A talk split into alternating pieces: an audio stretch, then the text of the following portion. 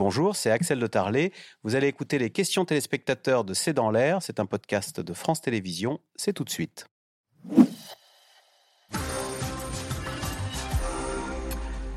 Carl Meus, on en revient à l'actualité du jour. C'est Léa dans l'Allier. L'opposition police-justice n'est-elle pas le reflet d'une société divisée, donc avec un Gérald Darmanin qui a pris fait et cause pour euh, la police en disant comprendre l'émotion, la colère et la tristesse des policiers et en faisant, en demandant euh, aux magistrats de faire en sorte qu'il n'y ait pas une présomption de culpabilité qui pèse sur les policiers. l'opposition police-justice, euh, elle est très antérieure à la division de la société. D'ailleurs, la gauche rappelle l'épisode de 83 euh, quand euh, deux policiers ont été tués et qu'il y a eu des manifestations de policiers devant euh, le, réclamant la démission du, du ministre de la Justice.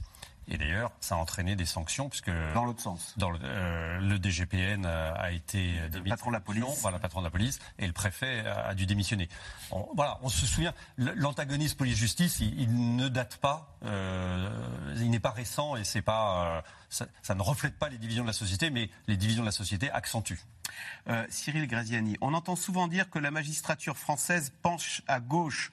Est-ce une réalité? Pour faire simple, les magistrats sont de gauche et les policiers de droite? C'est un peu caricatural, c'est un peu, c'est un peu facile. Euh, Alors, en certains concerne les magistrats. Certains aimeraient enfermer, euh, les, enfermer dans ce carcan-là. Pour autant, c'est beaucoup plus compliqué, beaucoup plus nuancé.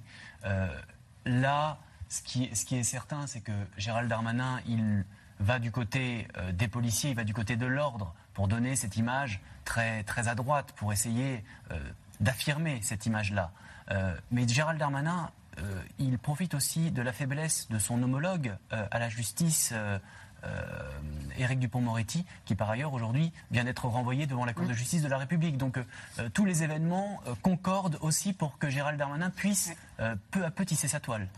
Frédéric Michaud, mais néanmoins, est-ce qu'on peut dire que oui, les gens de droite défendent les policiers, et les gens de gauche, ils défendent plutôt, ils s'honorent de ce que la justice passe en... Est-ce que c'est clivé comme ça? C'est pas c'est pas aussi marqué que, que cela, mais euh, dans les dans les grandes lignes, on peut on peut évidemment adopter cette ligne de de cette grille de lecture. Euh, on, voit bien aussi que dans le dans le rapport entre l'autorité et la liberté, qui recoupe cette opposition classique police-justice, il y a eu des évolutions au cours des dernières années, évidemment à la faveur des différents événements que nous avons euh, connus. Je me, je, me, souviens qu'après les, les attentats, notamment, il y a eu plusieurs études d'opinion ont montré que il y a eu un basculement de l'opinion du côté euh, de, la sécurité, une attente beaucoup plus forte de, euh, de sécurité, quitte à, à rogner sur les libertés. Voilà, à rogner ou à, abandonner une partie des libertés euh, individuelles. D'une certaine manière, on est un peu dans le prolongement de ce de ce débat-là qui a qui a trouvé aussi un nouveau souffle pendant le pendant le confinement. Hein. Et, il y a eu aussi beaucoup de débats autour de autour de tout cela, autour de société de surveillance, société de contrôle, société de liberté. Bref, on est toujours dans, la, dans, la, longue traîne de ce débat qui est un, un débat très ancien, effectivement. Euh, Bernard dans le Tarn, Alexandra Schwarzbrod, quels sont les rapports qu'entretiennent Gérald Darmanin et Éric Dupont-Moretti Pas très bons pas très bon, mais euh, ce que l'annonce et pour l'instant, je pense que Gérald Darmanin est plutôt plus en position de force euh, qu'Éric Dupond-Moretti, parce qu'en effet, l'annonce. Alors, il est rattrapé.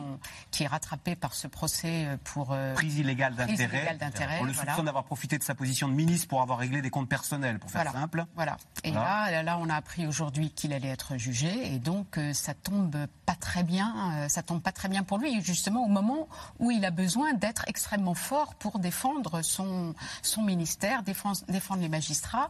Et là, il arrive en position de faiblesse. C'est pas bon pour. Euh, ça peut menacer. Euh, sa place au sein du gouvernement, au ministère de la Justice, euh, le fait qu'il soit jugé, qu'il va être jugé dans cette affaire? Ah bah ça n'est jamais bon. Si un ministre est condamné par la Cour de justice ah bah. de la République, euh, c'est un très mauvais signal qui serait envoyé au gouvernement. Euh, On a un calendrier euh Apparemment, ce serait au mois de novembre. Au mois de novembre, comme un autre ministre, Olivier Dussopt. C'est-à-dire que la fin d'année pour le gouvernement risque d'être assez compliquée, puisque des ministres vont passer devant la justice.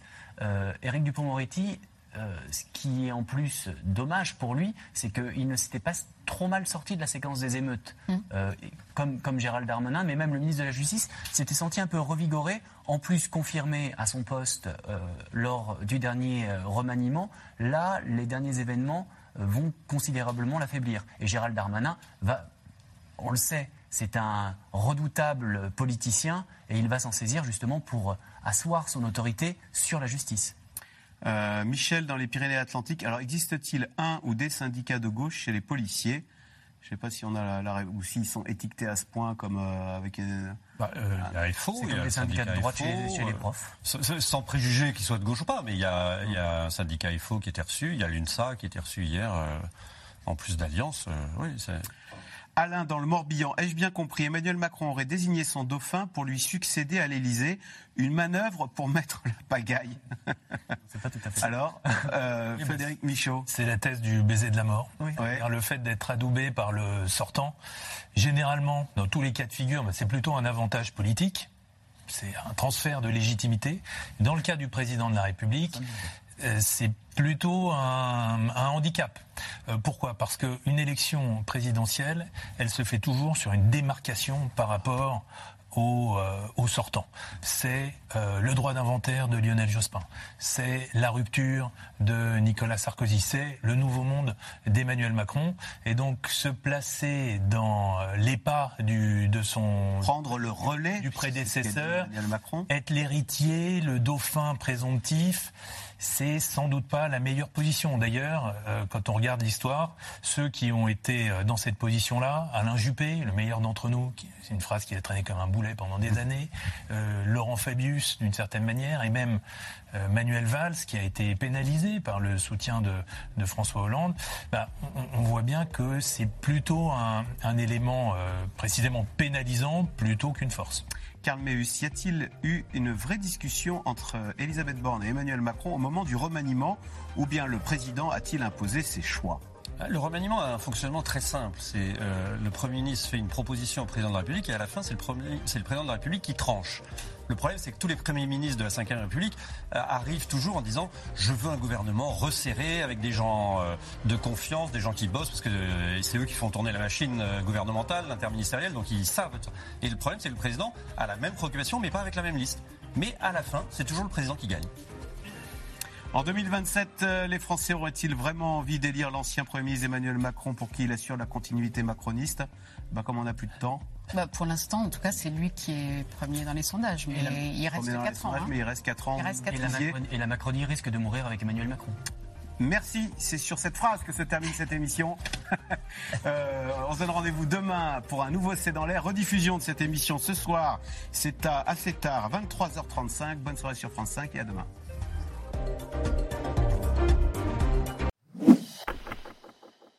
Vous venez d'écouter C'est dans l'air, c'est un podcast France Télévisions. N'hésitez pas à vous abonner. C'est dans l'air est disponible gratuitement sur toutes les plateformes audio, en vidéo disponible sur francetv.fr. À très bientôt.